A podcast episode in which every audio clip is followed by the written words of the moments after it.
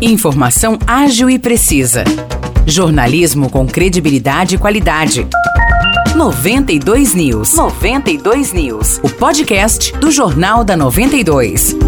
Olá, eu sou Morris Projan e a partir de agora você fica bem informado sobre as principais notícias do dia em nossa cidade e região. No episódio 511 do podcast 92 News, você confere: um homem foi preso em flagrante após esfaquear um rapaz na noite de ontem, em Vargem Grande do Sul. O caso aconteceu em um bar na Vila Santa Terezinha. Segundo testemunhas, o agressor entrou no estabelecimento e teve início uma briga causada por uma suposta dívida.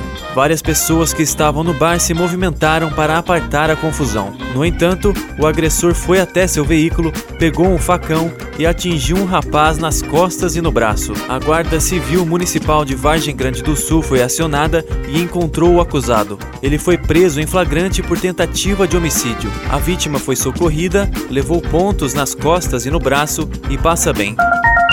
O Banco de Sangue de São João da Boa Vista está em situação crítica mais uma vez. Os estoques estão com uma média de 5% da capacidade máxima e há tipos sanguíneos sem nenhuma bolsa disponível. A enfermeira do Banco de Sangue, Andresa Arcuri, explica quais são as maiores necessidades nesse momento. Os tipos de sangue que estão mais em falta hoje, para falar a verdade, são todos, né? principalmente os negativos, porque a saída dos negativos são bem maiores e o O positivo a gente está com estoque zerado também. Então, todo tipo de sangue para a gente é bem-vindo.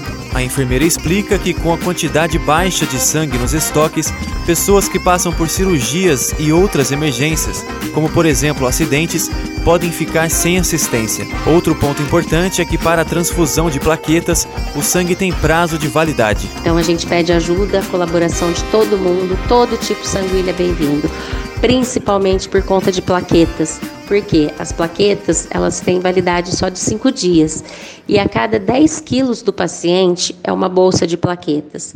Ou seja, um paciente de 80 quilos precisa de 8 bolsas de plaquetas. Oito bolsas de plaquetas são oito doadores diferentes. Então, o nosso estoque também vai lá embaixo por conta disso. Por conta de todo esse cenário, o Banco de Sangue pede ajuda da população de São João da Boa Vista e região. Para ser doador, é necessário cumprir alguns requisitos, conforme explica Andrés Arcuri. Os requisitos para doação de sangue é estar bem de saúde, pesar acima de 50 quilos, ter entre 16 e 69 anos. Lembrando que 16 e 17 anos tem que trazer autorização por escrito do responsável, ter dormido pelo menos seis horas na noite anterior e não esquecer de trazer um documento com foto. Quem teve Covid-19 deve esperar um prazo de 10 dias após o término dos sintomas para fazer a doação. Aqueles que receberam a vacina Coronavac precisam aguardar dois dias. E quem tomou AstraZeneca, Pfizer ou Janssen deve esperar sete dias para doar. O Banco de Sangue de São João da Boa Vista fica na Avenida João Osório, número 701, na Vila Conrado. O horário de atendimento é de segunda a sexta-feira, das sete e meia da manhã até a uma hora da tarde, e aos sábados, das sete às onze e meia da manhã. Termina hoje o prazo para o eleitor pedir o voto em trânsito para as eleições 2022. Para fazer a solicitação, é necessário ir até um cartório eleitoral. Não há possibilidade de o processo ser feito pela internet. Em São João da Boa Vista, o cartório eleitoral fica aberto do meio-dia às 6 horas da tarde. O endereço é Rua Dilo Gianelli, número 88, no Parque das Nações. O voto em trânsito é direcionado ao eleitor que estiver fora do local onde costuma votar no dia da eleição. Vale destacar que só pode votar fora do domicílio eleitoral o cidadão que está com o título regularizado. Outro detalhe é que o voto em trânsito só está disponível em municípios com eleitorado acima de 100 mil pessoas. Por exemplo, um sanjoanense que vai estar na cidade de São Paulo no dia do pleito pode fazer a solicitação, já que a capital tem mais de 100 mil eleitores. Importante destacar ainda que quem estiver fora do estado onde vota só poderá participar da eleição para presidente da República. Já aquele que estiver fora de sua cidade,